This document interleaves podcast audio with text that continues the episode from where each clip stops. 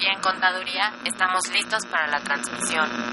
Adelante, comenzamos. Estamos el tema de los ingresos en esa parte. Consultoría Fiscal Universitaria.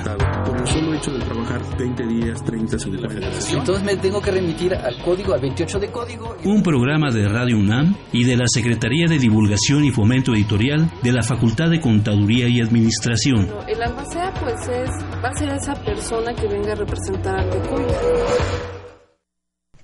¿Qué tal? Muy buenas tardes, tengan todos ustedes. Mi nombre es Carlos Burgoa. Sean bienvenidos a Consultoría Fiscal, el programa en donde nosotros siempre les vamos a hablar de temas de época, temas de moda, todo lo que ustedes quieran conocer precisamente en lo fiscal. Nosotros aquí con gusto lo vamos a ir abordando y en esta ocasión nos toca hablar del tema pensiones. Y para hablar del tema pensiones tenemos a un gran invitado que nos va a ayudar a desarrollarlo de manera muy puntual.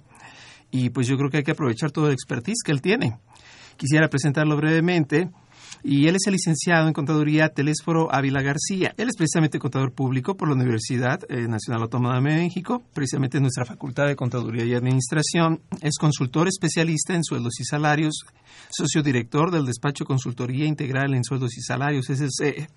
Y bueno, tantas actividades que ahorita estamos platicando antes de entrar al aire que yo creo que me podría llevar también todo el día, pero pues sin darle tanto, tanto vuelta a esto, Telésforo, bienvenido. Sí, gracias Carlos. Muy buenas tardes a todos. Ok. Y bueno, como siempre, recuerden que este programa es totalmente en vivo para que desde luego se enriquezca con todas las aportaciones que ustedes tengan, todas las dudas y desde luego los comentarios. Sabemos que este tema no a todos, a todos, a todos, de alguna manera nos está pues siempre llamando la atención, seamos patrones, seamos encargados de un departamento de recursos humanos o seamos directamente los interesados, pues aprovechemos ahorita la presencia de nuestro invitado. Y para ello llámenos por favor, el teléfono es 5536-8989, repito 5536-8989 o LADA sin costo 01800 5052 688, repito 01800 50 52 688. Pero bueno, antes de arrancar con esto, quiero hacerles notar que si ustedes buscan una asesoría fiscal, les invitamos a que escuchen la siguiente información. ¿Los impuestos le causan problemas? ¿Dolor de cabeza? Ay, ¿qué le puedo decir? ¿Problemas de estrés? Ujú. ¿Malestar estomacal? Ay, ¿No puede dormir? ¿Cuenta ovejas hasta el infinito? Basta de sufrir. Nosotros tenemos la solución. La Facultad de Contaduría y Administración te asesorará en tus obligaciones fiscales, laborales y de seguridad social, tanto de manera personal como vía telefónica. Así es, ya no te preocupes por tu declaración anual. El Departamento de Asesoría Fiscal Gratuita, que se encuentra en la División de Estudios de Posgrado, te ayudarán en lo que necesites. oh, qué bien. ¿Y qué tengo que hacer? Solo tienes que llamar al 5550 7998. Y no solo te atienden de manera personal o telefónica, también contamos con correo electrónico. Sí, escuchaste bien, correo electrónico. Escribe a consultoriofiscal@fca.unam.mx. Con toda la ayuda que tendrás por parte de asesoría fiscal gratuita, tus malestares se irán al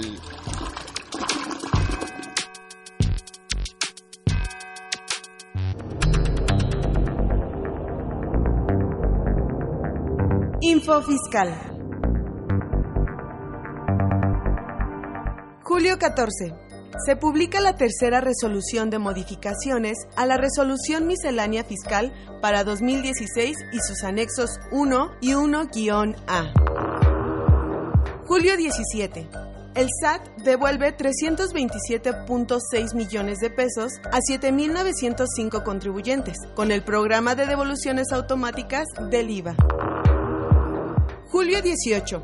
La Presidencia de la República emite un decreto por medio del cual expide la Ley de Fiscalización y Rendición de Cuentas de la Federación. Asimismo, reforma los artículos 79 de la Ley de Coordinación Fiscal y el 70 de la Ley General de Contabilidad Gubernamental.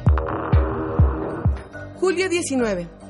Por diversos motivos, cierre o ampliación de fuentes de información, desaparición o ampliación de marcas, modelos, presentaciones o modalidades, INEGI ha resuelto encadenar productos y servicios del Índice Nacional de Precios al Consumidor al mes de junio del presente año. Julio 22. Nuevamente se modifica a los contribuyentes que ejercieron el derecho previsto en el artículo 69-B, segundo párrafo del Código Fiscal de la Federación, que les fue valorada la información, documentación y argumentos aportados, y no desvirtuaron los hechos que se les imputaron. Por tanto, se actualiza definitivamente su situación de acuerdo al primer párrafo del artículo 69-B del Código Fiscal de la Federación. Julio 25. INEGI informa que el Índice Nacional de Precios al Consumidor, correspondiente para la primera quincena de julio de 2016, fue de 119.236 puntos. Esta cifra representa una variación de 0.28% respecto del índice de la segunda quincena de junio de 2016, que fue de 118.906 puntos. Info Fiscal.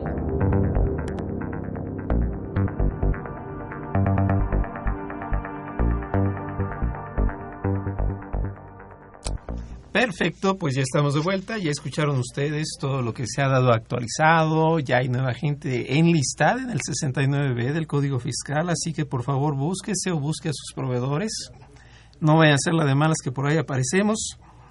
Y bueno, platicamos entonces que el día de hoy el tema que nos vamos a abordar es el de pensiones, recordemos teléfono 55368989 y bueno, pues antes de arrancar precisamente con todo lo que el tema implica, creo que a la gente en general se le, como dijéramos, se le confunden un poco los términos. Yo quisiera, no sé, este, cómo veas, eh, si nos pudieras ayudar aclarando, ¿cuál es la diferencia entre una pensión y una jubilación? Porque todo mundo indistintamente en la calle lo menciona, como que son intercambiables, y, pero no es igual. Platícanos, no seas malito. Sí, Carlos, y bueno, a todo nuestro público que nos escucha, es, existe una gran diferencia, vamos a llamarla así, porque la pensión, que es el tema que tenemos que abordar, es un derecho que está contemplado en, la ley o en las leyes, ¿no? En este caso, hablando de la ley del seguro social, este establece claramente el derecho que tienen los trabajadores para obtener esa, esa, esa prestación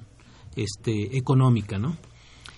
Y, y, a diferencia de lo que es la jubilación, la jubilación es una prestación que directamente otorgan las empresas a través de los contratos, ¿sí? ya sean individuales, ya sean colectivos.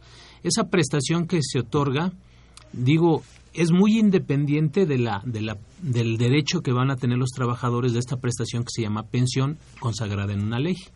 Entonces, podemos pensar que hay trabajadores, incluso lo hemos vivido en algunos casos, experiencias, que hay trabajadores que se pensionan a temprana edad, se jubilan, perdón, a temprana edad, ¿sí?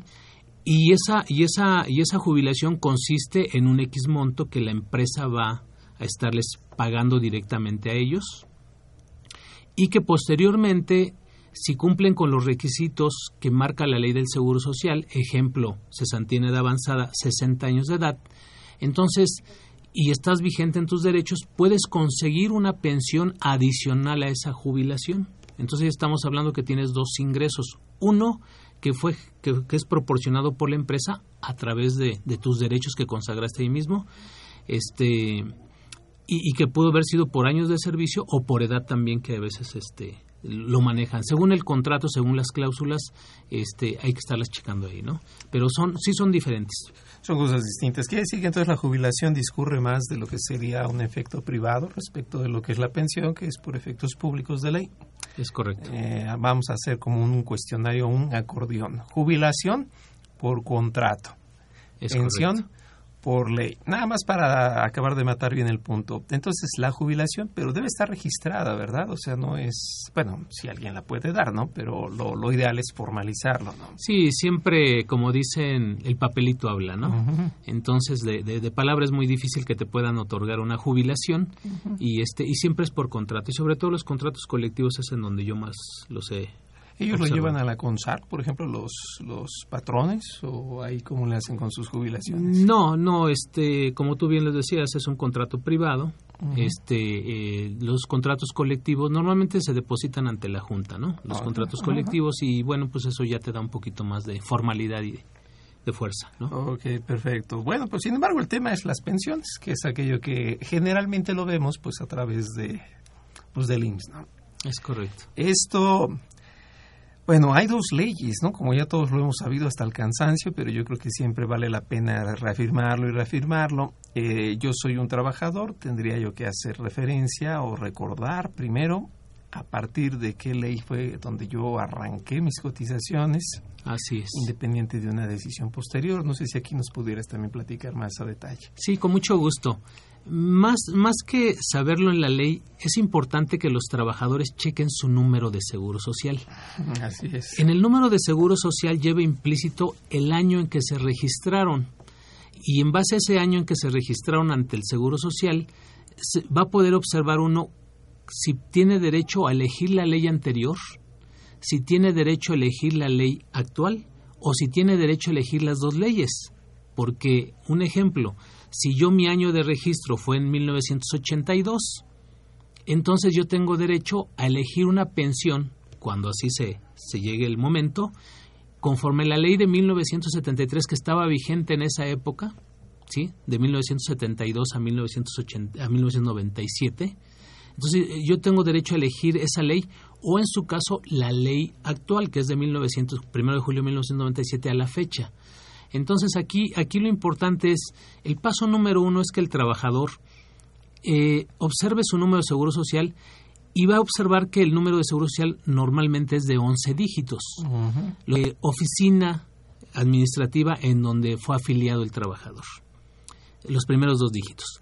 El dígito 3 y 4 se refiere a la fecha de nacimiento del, del, trabajador. ¿Sí? Y el, y el dígito 5 y 6 se refiere al año de registro del trabajador. Entonces, ahí, de ahí ya va, va a tomar la decisión de saber qué ley es la que le va a aplicar. Los requisitos, entiendo, pues no son totalmente diferentes, aunque van en la misma vertiente de, de dar el beneficio. ¿Cuáles son? Nada más para los que nos escuchan, ¿cuáles se cubren en una ley y cuáles se deben cubrir en otra? Sí, la, la, eh, conforme a la ley del, del 73, que la mayoría de los trabajadores todavía actualmente se están pensionando bajo esa ley y que es la que realmente eh, conviene. Conviene, digo, porque en, en materia actuarial o en materia de transparencia, digamos, el Seguro Social no ha querido dar a conocer cuál es el monto de una pensión que me correspondería conforme a la ley anterior y cuál sería el monto de la pensión conforme a la ley nueva. Entonces simplemente te dicen, bueno, si tú cumples los requisitos, que es conforme a la ley del 73, el más importante es tener 60 años de edad, ¿sí? Y este y, y, y, el segundo es tenerlos las 500 semanas eh, cotizadas, ¿no? Eso, eso, eso, son, sí, son todavía, este, estamos hablando por medio de 10 años, ¿no? Eh, digo, ¿por qué el más importante de los 60 años? Porque es el que, ese es cuando nace el derecho. ¿De qué sirve que yo tenga eh, mil semanas cotizadas y apenas tengo 51 años de edad? No alcanzo una, no tengo derecho todavía a la pensión. ¿sí? Entonces, forzosamente es llegar a los 60 años de edad y en ese momento revisar si cumplo con, con el siguiente requisito que son las semanas cotizadas, que son 500, y, y, la conservación de los derechos. Y todavía estoy dentro de la conservación de los derechos. Es decir, hay trabajadores que tienen, ejemplo, mil, mil semanas cotizadas, pero que dejaron de cotizar de los 50 años, a partir de los 50 años de edad, hasta los 60. Entonces dicen, oye, yo tengo 60 años de edad y ya tengo mil semanas cotizadas, ¿tengo derecho a la pensión? Sí la tienes, pero en este momento no la puedes tramitar porque te falta un requisito. Estar dentro, de, eh, eh, estar dentro de la conservación de los derechos. Esa conservación de los derechos es que estés activo, que estés, eh, que estés vigente en el seguro social para todos los efectos. Entonces, muchas veces cuando tú vas al Seguro Social, lo primero que te van a decir, necesita cotizar, eso es muy común, necesita cotizar un año más. Oye, ¿y eso dónde dice? Lo dice la ley, ¿verdad? y, bueno, pues a final de cuentas, búsquese un patrón. O sea, imagínate 60 años, búsquese un patrón para que lo afilie un año. O sea, no, no tan fácil. Claro. No tan fácil. Sin embargo, hay que ver, hay, hay que ver que en la ley hay otras opciones que me dan para seguir con con la, con, con, la cotización, ¿verdad? Con las, con las semanas de cotización, que se le llama la incorporación voluntaria o la continuación voluntaria, siempre y cuando pues esté dentro de otros eh, marcos previstos en la misma ley, ¿no? O sea, hay varias opciones, pero lo que yo aquí quiero eh, enfatizar mucho es que los trabajadores nunca dejen de nunca dejen de, tener ese derecho, ¿no? Las pensiones nunca se pierden, ¿eh? Nunca, nunca. Yo siempre hay gente que me pregunta, oiga, ¿cree que tenga yo derecho? Claro que la tiene. ¿Usted fue asegurado? Sí, sí fui asegurado. Perfecto. Usted tiene derecho a una pensión que a lo mejor hay que cumplir los requisitos, bueno, vamos a ver cómo le hacemos para que se cumpla ese requisito que le faltan. Ya sea un año más de cotización para reactivar sus derechos, ya sea que le falten algunas semanas para cumplir con ese requisito de las, de las 500 semanas, o el mismo de la edad, ¿no? Una vez que se tienen todos esos requisitos, entonces sí ya viene el inicio del trámite para obtener esa pensión. Es claro. Entonces, eh, si alguien, por ejemplo, ha laborado y por cuestiones del destino, de alguna manera se alejó de lo que es una relación laboral, puso algún negocio, se fue a vivir a los Estados Unidos, cualquier variable que pudiéramos nosotros pensar. Así El hecho de estar asegurado en inicio, pues más bien de haberse dado de alta pues para el IMSS, no le implica perder los derechos que en su momento pudiera haber obtenido. Es correcto. Nada más se le pide entonces como tercer requisito que esté otra vez. Y tocaste un punto bien importante que es la, la continuación voluntaria. La gente del IMSS incluso por ahí a veces lo sugiere de manera tácita. Creo que opera tanto para quien no estuvo como para quien pierde una relación laboral pero se quedó a dos años o a tres años de, llegar a esos requisitos y entonces es una opción que se puede ejercer. En tu consideración, ¿la ves descabellada o algún punto adicional así como finito para quienes nos escuchan que pudieras platicarnos? La veo muy interesante. Eh, hay, hay, hay ocasiones en que el trabajador por sí solo, por sus años laborados, ejemplo, si yo empecé a laborar desde los 20 años hasta los 53 años, como ejemplo. Sí, me faltan 7 años para llegar a los 60.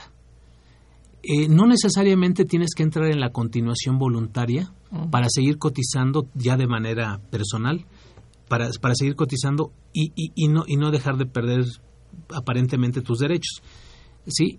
Hay, hay, dentro de la ley del Seguro Social se establece la posibilidad de que aquel trabajador que ya cubrió ciertos años de cotización tendrá derecho a una conservación de derechos en, en cuestión de, de salud, ¿eh? de salud o protección de la muerte. Entonces, eh, tendrá derecho a una cuarta parte del, del, tiempo, hablando de este ejemplo de, eh, de los 20 a los 50, a los 53, cotización por medio de 30 años, una cuarta parte serían 7 años y medio. Si me dan de baja a los 53 años, o sea, quiere decir que yo estoy, eh, eh, yo puedo dejar de cotizar y llegar, o sea, todos esos años estoy protegido, sí, de los 53 a los 60, aunque no tenga yo una relación laboral, aunque yo no le pague al seguro social de manera personal, yo estoy protegido con ciertos, este, en ciertos seguros, de tal manera que cuando yo llego a los 60 años de edad, sin necesidad de cotizar un año más, puedo tramitar mi pensión sin ningún problema. ¿sí? Por eso ese, ese tema de la conservación de los derechos no nada más es cotízame un año, cotízame tres o cotízame seis, sino también es, ¿has cotizado mucho tiempo? Bueno, eh, como un beneficio en atención a esa a, ese desgaste laboral, te voy a proteger por una cuarta, una cuarta parte más del tiempo de, tu vida laboral. ¿sí? Entonces ahí hemos tenido, pues eh, en algunos casos, la, la, la suerte y la fortuna para algunos trabajadores de decir, ah, mira, no hay necesidad de hacer algo, incluso que fallecieron. O sea, falleció, vamos a ver si está dentro de la conservación. Ahorita actualmente no tenía una relación laboral, pero vamos a ver si está dentro de la conservación de los derechos para, para ver si la, si la viuda tiene el derecho a una pensión de viudes. Perfecto. ¿Y qué pasaría, por ejemplo, eh, alguien que labora precisamente por hablar de sistemas de seguridad social, estuvo en el IMSS, deja de estar en la iniciativa privada y, bueno, ingresa a gobierno. Le corresponde ahora el llamado ISTE. Así es. Eh, y siempre la gente tendrá la duda, ¿no? Bueno, pues es que yo ya me pasé de la, a la tienda de enfrente, por decirlo Es correcto, sí. Pero ¿qué sucede a la hora de tener que acabar? Pues en números estamos cerca de los años. ¿Cómo funciona eso? Sí, ya, ya en, la ley del, del ISTE, bueno, pues se tiene previsto que también puedan jalar, vamos a llamarle así, las semanas de cotización que tiene que habían que, hubiesen cotizado en, en, la ley del seguro social, sí, o en el Instituto Mexicano del Seguro Social más bien, pueden jalar esas esas semanas de cotización y conjuntarlas, es un trámite que se tiene que hacer para conjuntarlas con las semanas que vaya a cotizar en el ISTE y de esa manera tener derecho a una pensión eh, eh, a través de la, de la ley del ISTE, ¿no? este, entonces ese, es un cambio que se hizo hace algunos años, este, pero que es importante que lo sepa la gente para que eh, en este caso tiene que pensionarse conforme a la ley del ISTE porque es en la que estás. No, no toma en cuenta que todo lo que cotizaste no lo perdiste. Por eso yo digo, las pensiones nunca se pierden, ¿no? Son derechos irrenunciables que nada más hay que eh, consultar a un experto o leer la ley y, y es como puedes este tener muchas posibilidades, ¿no? De, de, de tener esas prestaciones. Ok, les recuerdo a todos los teléfonos, que es el 5536-8989, para las preguntas, inquietudes que tengan. Y aquí ya tenemos una que es de Juan Vidal. Dice, trabajé en empresas y estuve asegurado. Cuando me jubilé, solo tomaron los últimos cinco años, cuando yo coticé en años anteriores con sueldos más altos y me dieron la jubilación más baja. ¿Qué puedo hacer? Eh, desafortunadamente ya no puede hacer nada si es que ya tuvo una resolución. Este, él en su momento sí tenía una opción de continuar cotizando de manera voluntaria en esta modalidad 40 que se le llama, para que para para él hacer aportaciones en base al número de salarios que él considera considera pertinentes, de tal manera que subiera ese salario promedio de los últimos cinco años, de las últimas 250 semanas, y tener derecho a una pensión mejor. ¿Sí? Eh, nos, ha, nos ha sucedido con algunas personas que durante su vida laboral exitosos fueron directores incluso, con salarios topados, ¿sí? arriba de los 25 veces el salario mínimo ¿no? del vigente en el DF pero que desafortunadamente ya en sus últimos años, 50 años, 55 años, por ahí eh, alguien le dijo, oye, pues apóyame te voy a dar el seguro social por cualquier cosita, este, te voy a dar dos de alta con dos salarios mínimos o con un salario mínimo. Y no, pequeño, y, sí, y está cotizando sobre una base menor. Entonces, en lugar de ayudarlo, lo están perjudicando. ¿Por qué? ¿Por qué? Porque si traía un salario de cotización de dos mil pesos diarios y de momento te bajan a 73 pesos, pues cuando, eh, cuando se saca el salario promedio dicen, bueno, si los últimos cinco años lo tienes de 73 pesos sobre 73 pesos, te voy a calcular tu pensión y tiene derecho a una pensión de salario mínimo. Es decir, aquí lo conveniente entonces es que la gente cuando ya esté a punto de llegar precisamente al efecto de la pensión, eh, pues ya llegue de la información adecuada, ¿no? Y sin duda se... Así es se asesore porque si no lo que va a suceder pues es que va a tener sorpresas de este tipo. Sí, muchas muchas de las personas se les ayuda eh, en ese sentido diciéndole, bueno, mira, tú has cotizado durante tantos años con este salario promedio. Es importante que ahorita eh, si tú estás en la posibilidad, porque hay que hacer pagos mensuales, si tú estás en la posibilidad de hacer un pago mensual periódico durante un año, dos años o tres años, este, al Seguro Social directamente a través de un convenio, eh, los beneficios que vas a tener es tener es una pensión mayor a la que te se calcularía ahorita en este momento, ¿no? Entonces, este, si la gente toma este tip, bueno, pues vas a ver que cuando ya llegue, yo a veces les digo, cuando tengas 55 años, llámame. Claro. ¿Por qué? Porque o, consulta al expertise o consulta al mismo seguro social cuando tengas 55 años de edad. Y, y en ese momento eh, puedes empezar a hacer una planeación de tu, de tu retiro, ¿no? Sí, claro, porque, vamos, pues es, además el IMSS está topado tarde o temprano los 25 salarios es lo que da el referente de lo máximo, ¿no? Así es, ahorita la pensión está máxima alrededor de 48 mil pesos, 50 mil pesos.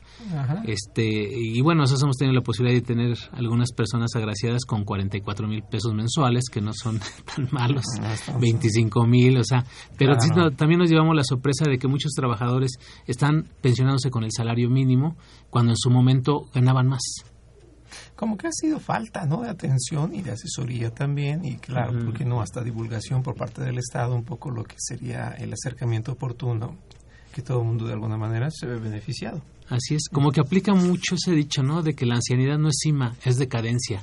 Entonces, ¿qué sucede? Que en lugar de que te paguen más por tu experiencia, te pagan menos. Sí, claro. Por, porque ya estás, este... Devalúan la gente, ¿no? Devaluar.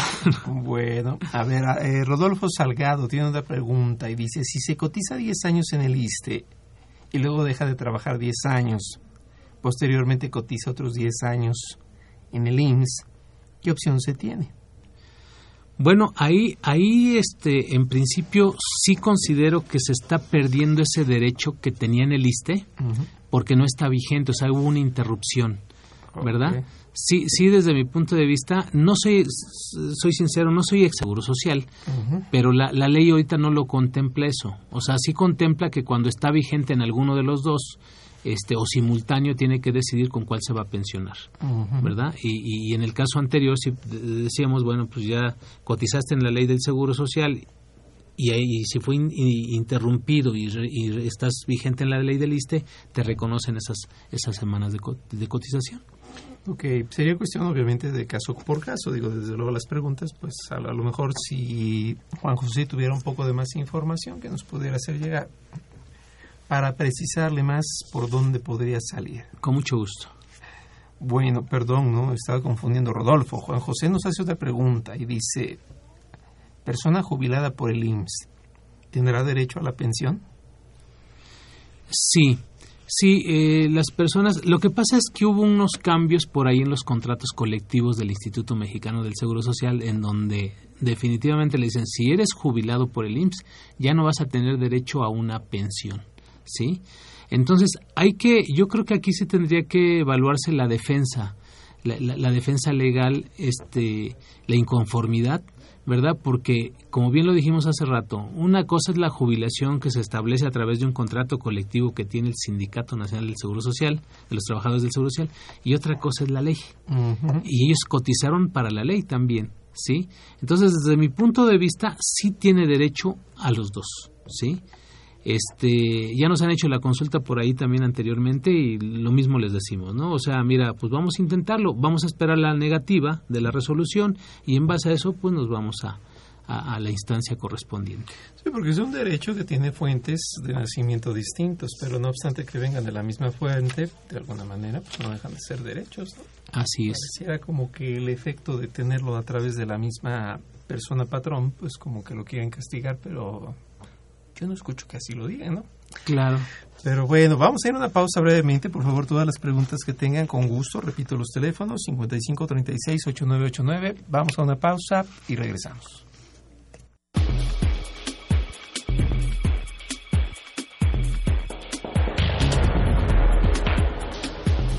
Esta nueva edición, la 646 en formato digital, Consultorio Fiscal como siempre presenta interesantes artículos de corte jurídico, laboral, contable, financiero y fiscal. En este ejemplar, Carlos Alberto Burgoa Toledo se pregunta, ¿existen derechos humanos en la tributación? Edna Marta San Juan Valenzuela analiza el criterio emitido por los tribunales en materia de utilidad fiscal negativa. Luis Daniel Fuentes Hernández da a conocer las sociedades por acciones simplificadas. Estos y otros temas de gran interés se presentan en el número 646 de Consultorio Fiscal.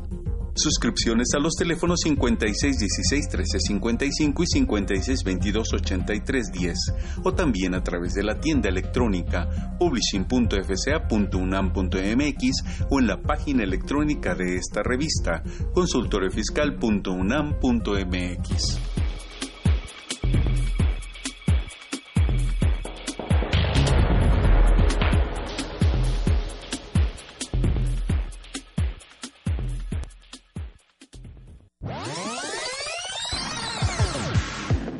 Los invitamos a que nos vean en la radio. Y nos escuchen por televisión. Consultoría Fiscal Universitaria. Y fiscal.com. En el 860 de AM y en la barra de Mirador Universitario Coaed. Abordamos los temas de tu interés como impuestos sobre la renta, declaraciones, testamentos, pensiones, seguridad social, estímulos fiscales, discrepancia fiscal, régimen de incorporación fiscal, entre otros temas con destacados especialistas en la materia. Los miércoles por Radio UNAM. Los jueves por Internet. Y los sábados por TV UNAM. Véanos en radio. Escúchenos por televisión.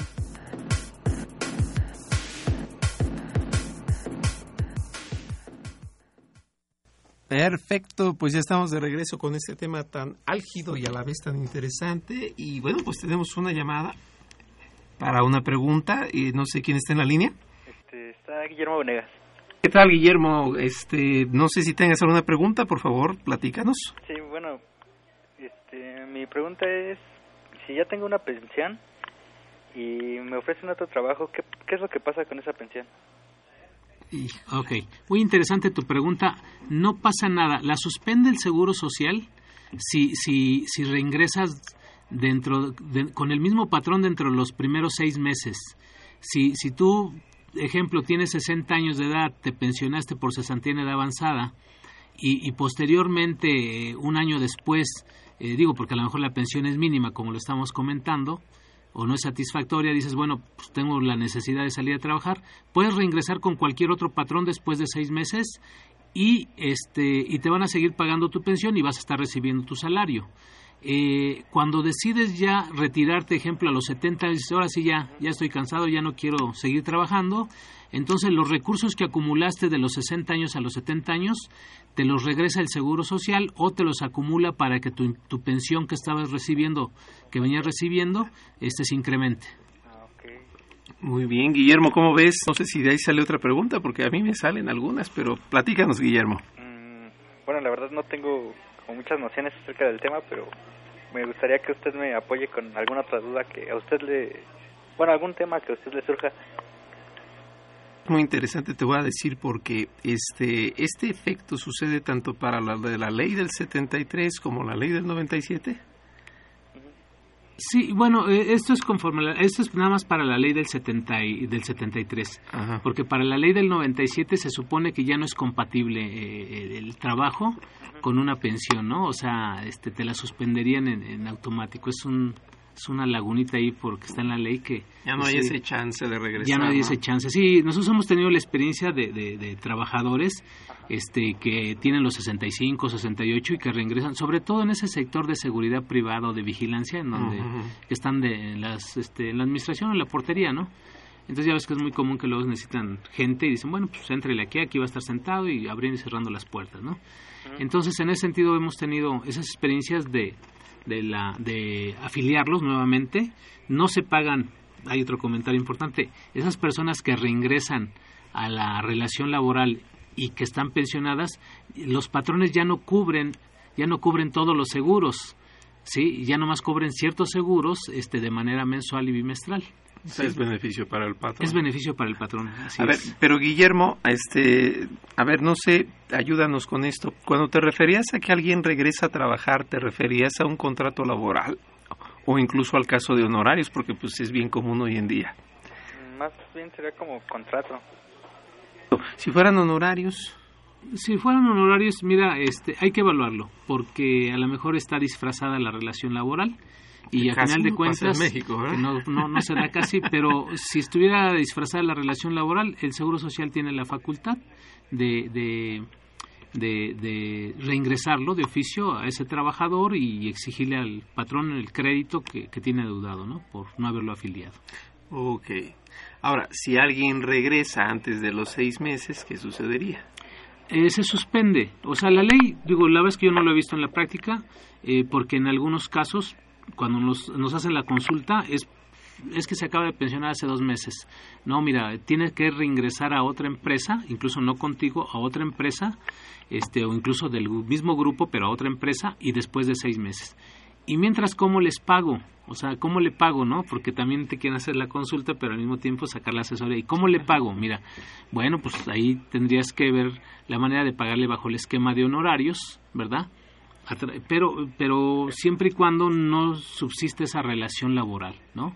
Ahora quieres desvirtuar totalmente la relación laboral y pues ahí ya les decimos, les vendamos la idea de que ah, mira, sociedad cooperativa y de esa manera, o sea, pero bien hecho, ¿no? Para que siga él prestando sus servicios ya bajo otro bajo otra situación y bajo otras condiciones, que es legal también. O sea, no es que estemos disfrazando la relación laboral, es nada más darle formalidad porque eh, hoy en día incluso por ahí se hablan de los contratos de exclusividad. Uh -huh. Entonces, esos trabajadores que, que han tenido un desgaste en la empresa y que tienen experiencia y tienen todo el conocimiento de la empresa, pues son, son talentos que no hay que dejar ir. Y, esos, y, ese, y, ese, y ese talento, ¿cuánto cuesta y cómo se paga? Pues se paga por honorarios y se paga caro, ¿no? Y, y vale la pena ir viendo esos, esas opciones. Perfecto. Guillermo, no sé si con esto queda la duda este, resuelta o al contrario, si salen más dudas, porque siempre es un tema vasto. Este, okay. Solo para reiterar entonces, respecto a la primera duda, me, el pago de la, de la pensión va a aumentar y, y pues ya no pasaría nada, ¿o sí? Lo, lo, yo, yo ahí lo que te sugiero es que cuando una persona reingrese a trabajar, que cuando, siempre y cuando ya está pensionado y después de los seis meses, lo que sugiero es que cuando llegue a terminar en su relación laboral, en esa segunda o tercera relación o la última relación laboral, lo que te sugiero es que mejor retire todos los recursos de la FORE. Para que ya con eso. Sí, porque es mejor que tengas el dinero fresco a que te lo vayan suministrando o dosificando. Ah, ok. Sí, pueden ser los 10 mil, los 15 mil, los 20 mil pesos y yo creo que los puedes aprovechar y disfrutar más, que, que esos 20 mil te los acumulen a cada mensualidad y te los vayan pagando en pedacitos. Ya cuenta gotas, ¿no? Exactamente. Perfecto. Guillermo, pues eh, muchas gracias por la pregunta. Este y pues eh, aquí estamos en, ¿eh? en consultoría fiscal. Gracias, Guillermo. Hasta luego. Ok, bueno, este, porque eso es muy interesante. Vamos, entiendo que esa lógica es la pensión es para descansar. No han pasado seis meses. No quieres descansar, aquí te la guardamos. Quieres seguir chameándole, ¿no? O sea, vamos, porque es una lógica en la cual a veces en la práctica, pues desde luego, incluso también con el ánimo de ayudar al trabajador, se le piensa como que mejor por honorarios para darle la vuelta. Y es así de sencillo, ¿no? La pensión es para descansar, ¿no? Sí. No han pasado los seis meses en los que ya te diste un break y ya estás un poquito más suelto. No es un año sabático tampoco, pero este pues, pues la, la, guardamos tantito, ¿no? Sí, eso, eh, la, la, pensión para descansar aplica en Japón. No, bueno, claro, no de economía galopante, pero... Este, porque aquí la pensión, eh, la pensión es un trámite porque dices necesito dinero. Ah, es para platicarlo en el café. Sí, desafortunadamente es porque necesito dinero y, y, y, digo, tengo 60 años y necesito dinero y no tengo dinero. O sea, en nuestra cultura eh, aquí en México, pues la verdad es que la mayoría de los trabajadores cuando llegan a los 60, o sea, todos estamos ilusionados en llegar a los 60. ¿Por qué?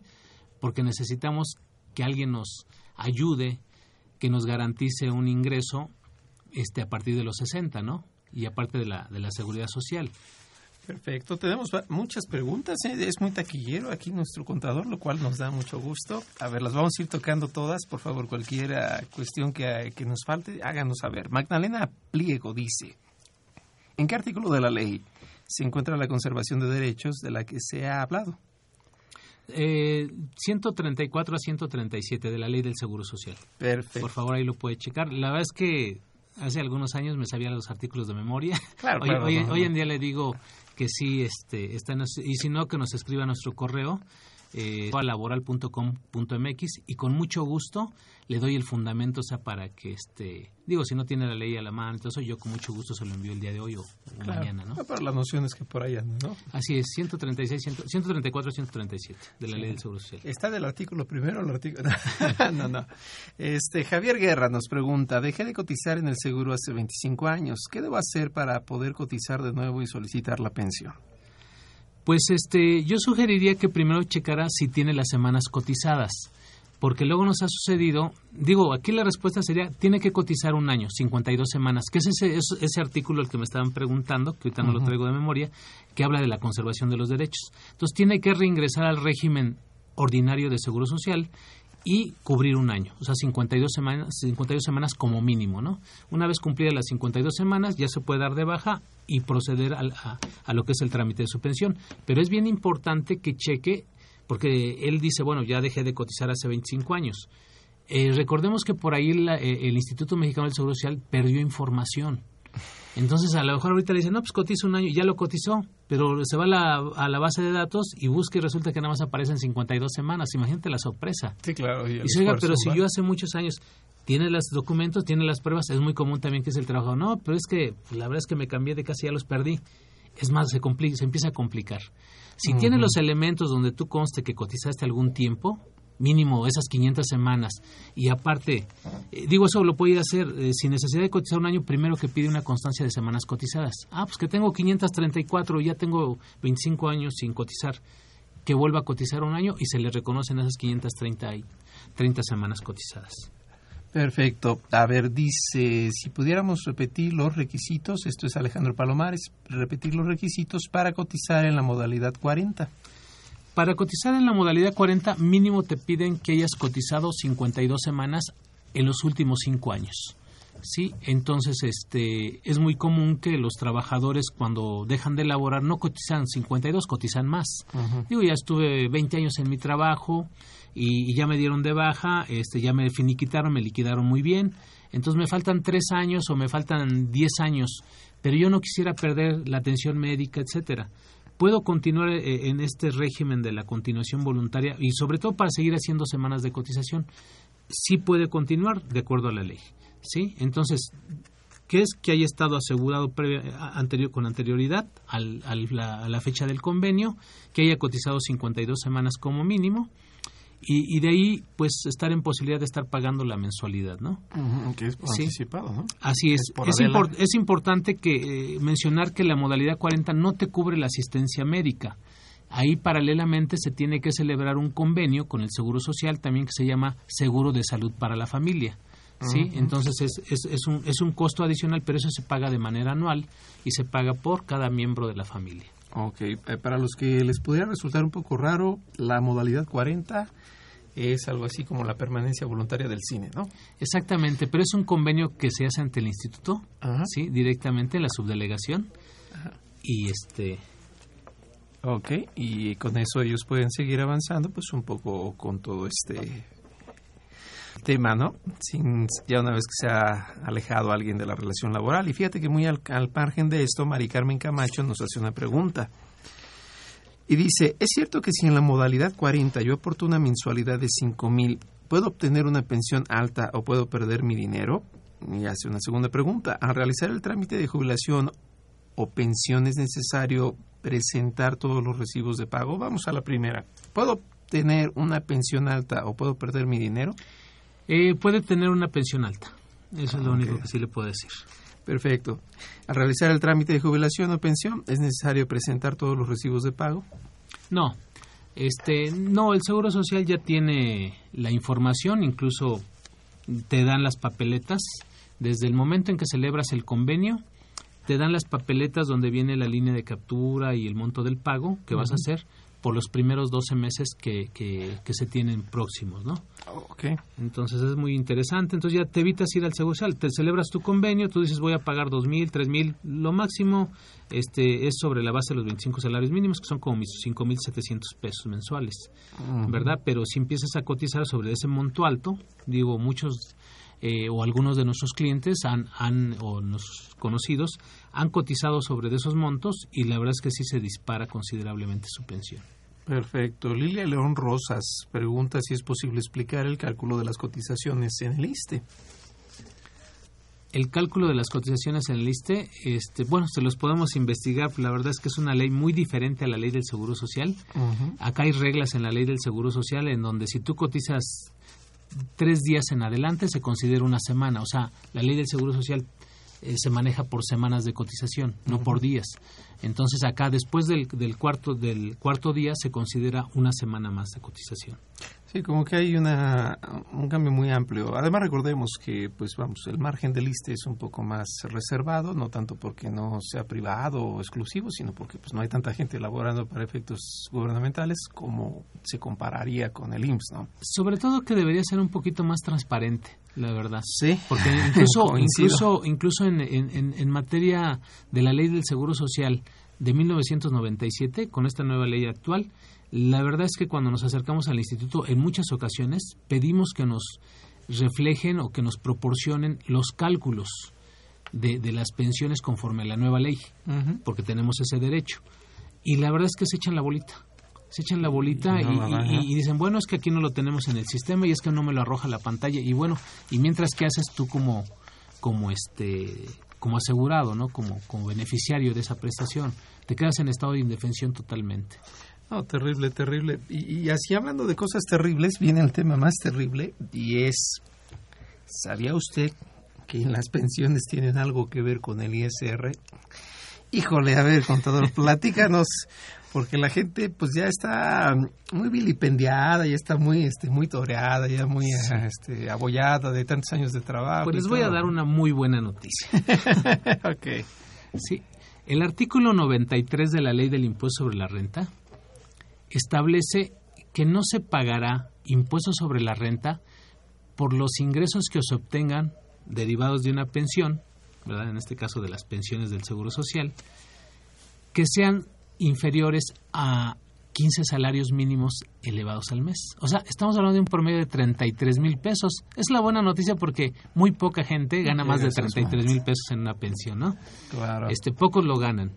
Aquí hay una, una cuestión interesante. Es, bueno, este, yo recibo 24 mil pesos. Ah, no tienes problemas. Tu pensión está exenta de impuestos. Recibo 10 mil pesos mensuales. No tienes problema. Sí, porque no rebasan ese monto. Pero ¿qué crees? Que dentro de esos montos de las pensiones también el seguro otorga un, una mensualidad, ¿sí? De aguinaldo. Mm. Y el aguinaldo resulta que sí tiene retención. Cuando llega, obviamente. Cuando excede a 15 salarios mínimos y ahí pues estamos hablando de 1095 pesos promedio y ahí sí cuando el aguinaldo supera ese monto te empiezan a retener 8 pesos, 200 pesos, 500 pesos, o sea, viene un impuesto implícito ahí. Que de hecho este fue un cambio, porque años atrás el límite era un poquito más abajo, ¿no? Así es, eh, el, el, el 12 de mayo, si gustan anotar la fecha, esa sí me la sé de memoria, 12 de mayo del 2012, en el Diario Oficial de la Federación se publica ese, esa modificación eh, al artículo 109 en ese momento, este 109 que, eh, la, que eran nueve, nueve salarios mínimos y, y, se incrementó a 15 salarios mínimos. Eh, el argumento era para ayudar a los que más lo necesitaban, ¿no? Pero la verdad es que si te das cuenta, pues realmente la mayoría de las pensiones son de salarios mínimos. Si Entonces a los ayudar, que beneficiaron son a los a los de, a los de arriba, ¿no? O sea, no, si, no. si, nos quieren ayudar, denos más pensión, ¿no? Sería Así es. Aquí lo que vale la pena resaltar mucho, mucho, que todas las personas que tengan eh, una pensión, ¿sí? No olviden que en algunos casos tendrán que presentar declaración anual aunque no pague impuestos la pensión. Uh -huh. ¿Sí?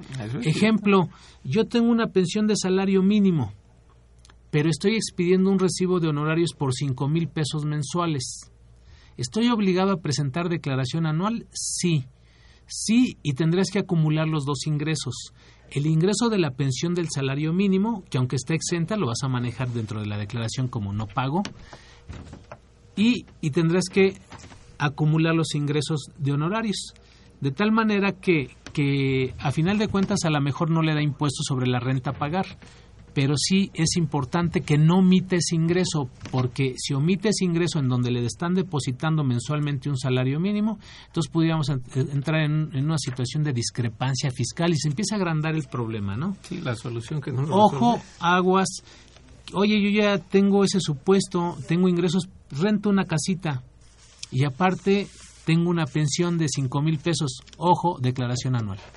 Es ¿Sí? común, por ejemplo, en gente que, vamos, del mismo seguro, médicos, se dedican a dar su consulta privada y una vez que se termina la, pues, la estancia que tienen en el IMSS, pues así es todo ese tipo de cuestiones. Exactamente. Muy y por muy mínima que sea la pensión, mientras tengas otro tipo de ingresos, intereses rebasando ciertos montos, tengo, trabajé mucho tiempo, tengo una buena una buena cuenta de inversión, me está produciendo intereses y tengo mi pensión de cinco mil o de diez mil pesos. ¿Estoy obligado a presentar declaración anual? Sí. Cuando se tengan ingresos adicionales a la pensión bajo otros regímenes fiscales, sal, este, incluso salarios, honorarios, dividendos, intereses, tienen que presentar declaración anual en donde acumulen esos ingresos, que están exentos incluso, puede ser. Claro, pero de todas formas la declaración es la declaración. Sí, sí, sí. Perfecto. Nos preguntan qué hacer cuando la fecha de alta en la hoja rosa está mal. Nació en junio y pusieron julio. Bueno, ahí hay que hacer un trámite muy sencillo, se llama eh, corrección de datos. Okay. Sí, hay que, hay que compro comprobar fehacientemente, en este caso, con el acta de nacimiento y una copia de una identificación oficial, este se puede hacer ese trámite y en un plazo no mayor de 15 días hábiles te están dando respuesta para hacer la corrección. ¿Lo mismo sucede con el nombre? Con el nombre, con el número de seguro social, incluso con el mismo número, con la homonimia, que a veces está duplicidad, uh -huh. duplicada, ahí este Ahí se hace un trámite por duplicidad de homonimia y te hacen la corrección para unificar tu número de seguro social. O sea, todo eso ya lo tiene contemplado el seguro social. Entonces, lo que sí es importante es que siempre chequemos, digo, a veces no fue un error de nosotros, fue un error del instituto. Claro. O pudo haber sido un error de nosotros. Eh, hay que tomarlo en con tiempo, porque muchas veces cuando llegas a los 60 años y ya vas ilusionado para empezar a hacer tu trámite es cuando brinca todo, ¿no? Sí, claro. Que usted aquí dice en la base de datos que usted se llama así y usted me trae otros documentos donde cambia el nombre, los apellidos, ¿no? Hasta una letra, ¿eh? Hasta Sí, una letra. sí. El domicilio en donde vives, te piden un comprobante de domicilio, debe coincidir perfectamente con tu credencial de lector, etcétera, ¿no? O sea, y si la letra, una letra o no viene una letra el del interior, por ahí ya te están poniendo un, un pero, ¿no? Entonces hay que, hay que regularizarse aquí al 100%. Ok, Lucía Montes tiene otra pregunta y dice, tengo 780 semanas, dejé de cotizar antes de los 60 años. ¿Qué puedo hacer para cotizar un año? ¿Qué puedes hacer? Eh, bueno, pues, lo que te sugiere el Seguro Social es que busques un patrón, ¿verdad? En donde te afilien en el régimen ordinario y de esa manera cumplir ese requisito, ¿sí? Este, pues lo más común es buscarte un, un nuevo empleo, ¿verdad? Un empleo ya nada más para cumplir ese requisito. La, la otra sería que hiciera el convenio con el instituto para este continuar voluntariamente, porque si estamos hablando que dejó de cotizar antes de los 60, a lo mejor todavía está dentro de los 5 años de conservación de derechos, puede reingresar a la modalidad 40. Y la otra, eh, el peor escenario es decir, bueno, pues sabes qué, me voy por la incorporación voluntaria al régimen obligatorio. ¿Sí? Nada más que ahí la sale un Nada más poquito que ahí el más. Seguro Social eh, está diciendo, ¿sabes qué? Pues sí, te va a costar por anualidad y aparte, pues, este, déjame ver, ¿no? Pero sí, sí tiene ese derecho, eh, tendría esa opción más, más que nada. Ok, ¿y ¿Cómo solicita la jubilación? Bueno, aquí nos pregunta Lucía en este mismo contexto. ¿Cómo se solicita? Este, bueno, hoy en día los trámites han cambiado, digamos, vamos a llamarle así. Hoy en día haces una pre, presolicitud de la, de, la, de, la, de la pensión en la FORE que te corresponde. Ellos son los que se encargan, digo, sí suena lógico porque ellos son los que administran tus recursos.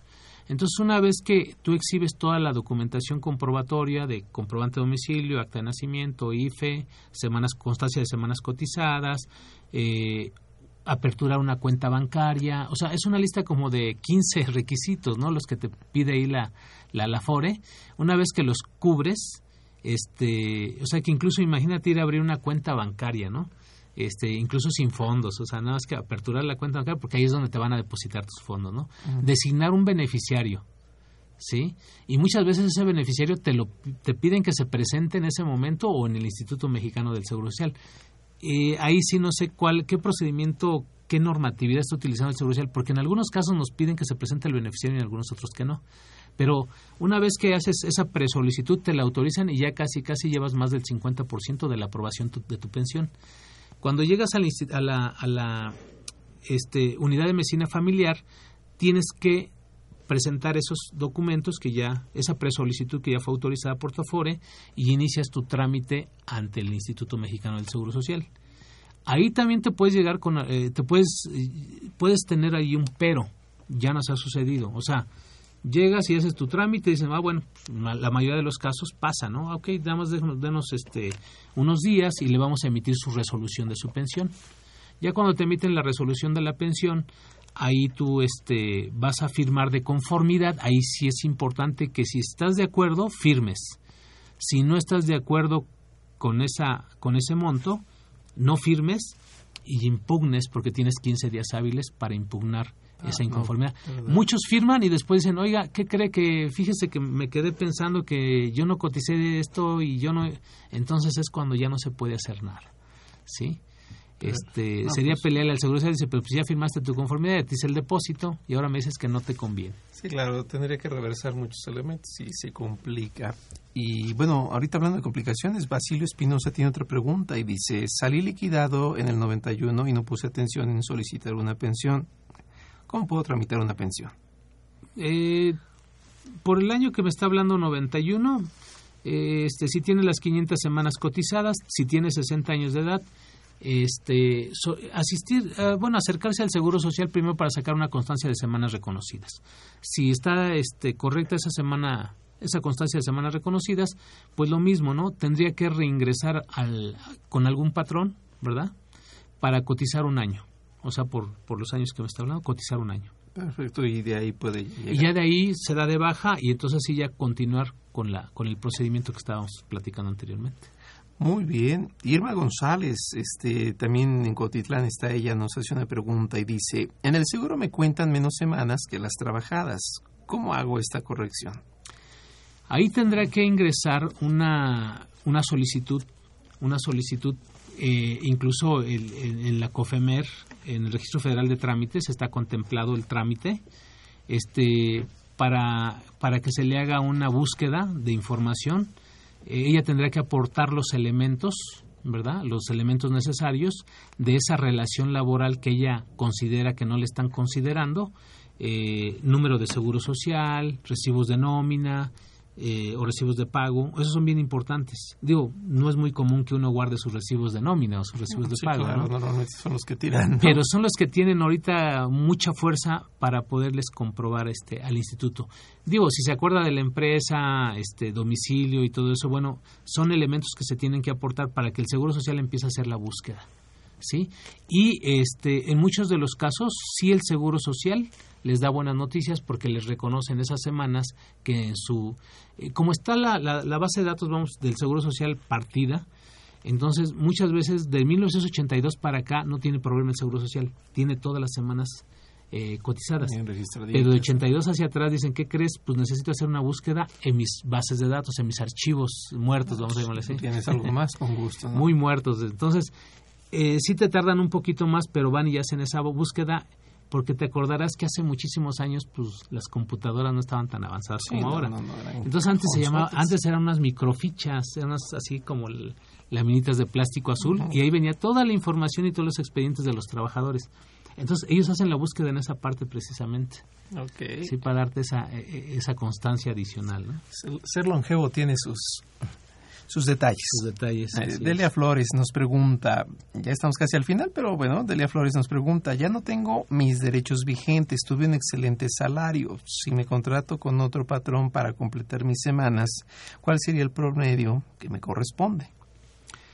Pues eh, sería conservar mínimo el salario que estaba ganando. Si ella estaba ganando un buen salario, a lo mejor de 20 mil pesos para arriba, si ella estaba ganando, como ejemplo, 20 mil pesos mensuales, pues la idea es que con el nuevo patrón que, lo, que la vaya a contratar sean los mismos 20 mil pesos o más, ¿no? Un año. Y ya con ese año que cotice, si es más, mucho mejor, ¿no? Pero si es, menos, si es menos de los 20 mil pesos, le va a afectar. Le va a afectar porque al sacar el promedio le va a ir bajando sus derechos. Oye, pues con todo esto que platicas, realmente yo pienso, bueno, realmente se hace más que evidente que debemos estar bien asesorados porque pues no es una cuestión, no es un paso fácil.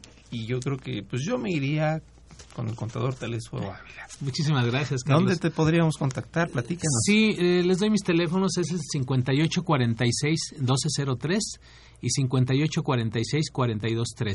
Ahí con mucho gusto este, les podemos tomar todas sus llamadas, sus dudas incluso, sin ningún problema, este, para asesorarles. Y la verdad es que este, siempre es bueno estar bien enterado, bien enterado y, mi correo electrónico este para quienes ya son más este metidos en esto de las redes sociales es telesforo.ávila arroba laboral.com.mx Así ¿Sí? es, no, no, no, nada de Facebook ni nada. Sí, mi celular la- aprovecho para dárselos el 55 85 81 29 94.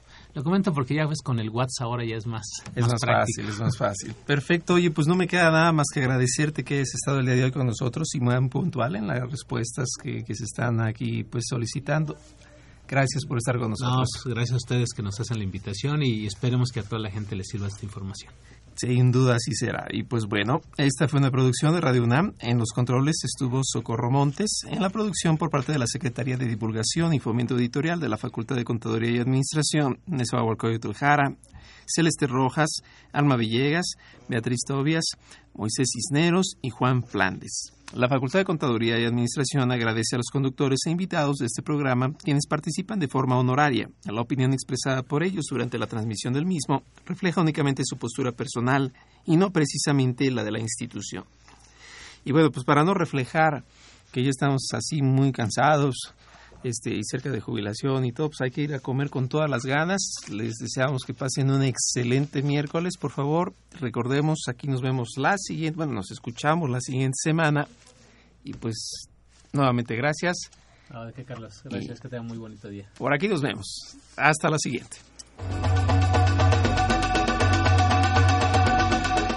Consultoría Fiscal Universitaria.